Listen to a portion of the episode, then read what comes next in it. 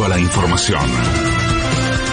Es la hora 6, la temperatura y sensación térmica 21 grados 7 décimas, cielo despejado en la ciudad de Buenos Aires, la humedad 61%. Alberto Fernández declarará durante la jornada de hoy en Comodoro Pi por el juicio contra Cristina Kirchner. El presidente irá personalmente para testificar bajo juramento en la causa sobre la obra pública de Santa Cruz.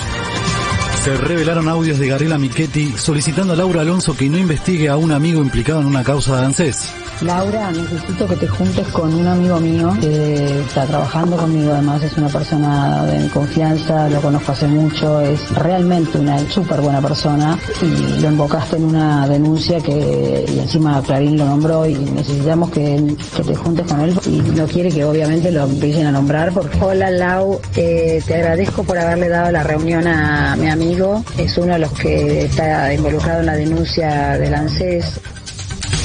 El INDEC dará a conocer hoy la inflación de enero y el gobierno estima que será alrededor del 3,8%. Juan Curuchet, expresidente del Banco Central, aseguró que las reuniones de la Gestapo antisindical que se dieron en el edificio central de la entidad son responsabilidad de María Eugenia Vidal.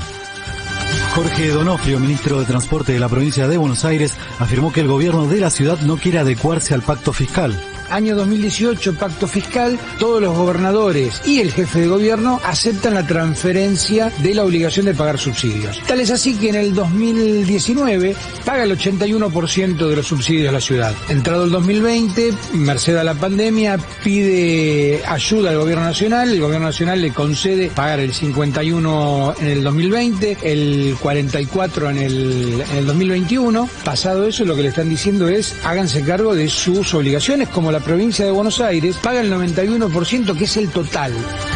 Sobre este asunto, Javier Milei se manifestó en contra de la quita de subsidios a la ciudad y aseguró que Gerardo Morales es un mentiroso. Me parece que la gestión de, de la reta se caracteriza por llorar, por la tibieza, y al señor Gerardo Morales lo hubiera cruzado en seco, por caradura y por mentiroso. ¿Qué es lo que dice?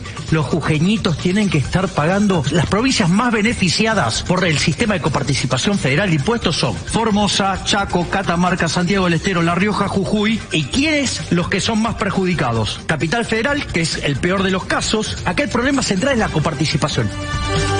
También sobre este tema, María Eugenia Vidal sostuvo que el gobierno nacional no se quiere hacer cargo de los aumentos de tarifa. No hay un diálogo fluido. Bueno, muestra de eso es parte de la discusión que estamos teniendo en estos días por, por los subsidios al transporte en la ciudad, la quita de coparticipación introspectiva que se le hizo a la ciudad en medio de la pandemia. Este es un gobierno que no dialoga. El gobierno elige buscar un enemigo y tratar de sacarse los costos de un aumento de tarifa que sabe que tiene que hacer por este acuerdo con el fondo.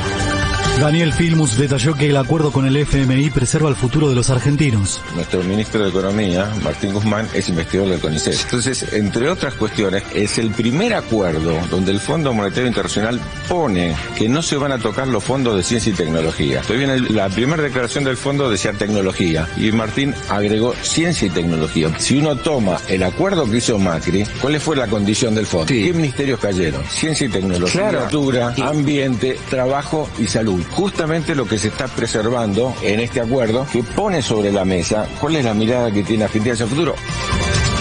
El gobierno porteño puso a disposición un sistema para detectar casos sospechosos de coronavirus por WhatsApp. El chatbot Boti analizará el sonido de la tos del usuario y si coincide con los patrones de los casos positivos, le recomendará a la persona hacerse el test de COVID-19.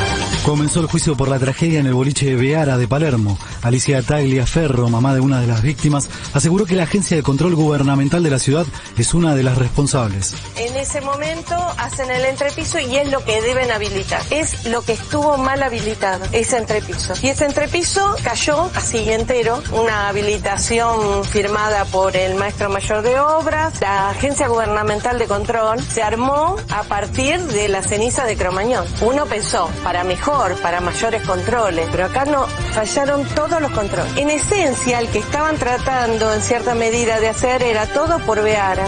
Y bueno, pasó por eh, funcionarios, Casano, Mustapich, Saikauskas, Martín Farrell, el momento estaba Macri, la reta jefe de gabinete. Mendoza. El gobierno declaró el estado de emergencia agropecuaria en 12 departamentos por el riesgo de ser afectados por tormentas de granizo hasta el primero de marzo.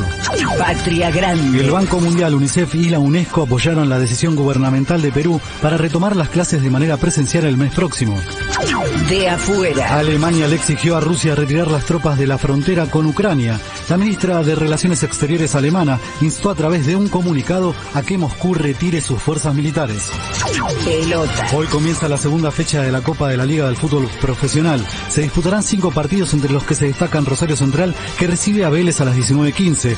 En el mismo horario, Independiente contra Arsenal en Avellaneda y Huracán enfrentará a Estudiantes en Parque Patricios a las 21.30. Todos los encuentros corresponden a la zona 2 del torneo. Para hoy se anuncia una jornada calorada con cielo despejado y una máxima que alcanzará los 34 grados. En estos momentos la temperatura y sensación térmica 21 grados 7 décimas. Cielo despejado en la ciudad de Buenos Aires, la humedad 61%. Sergio Becerra. Panorama de la mañana. 750. Derecho a la información. AM750. AM7.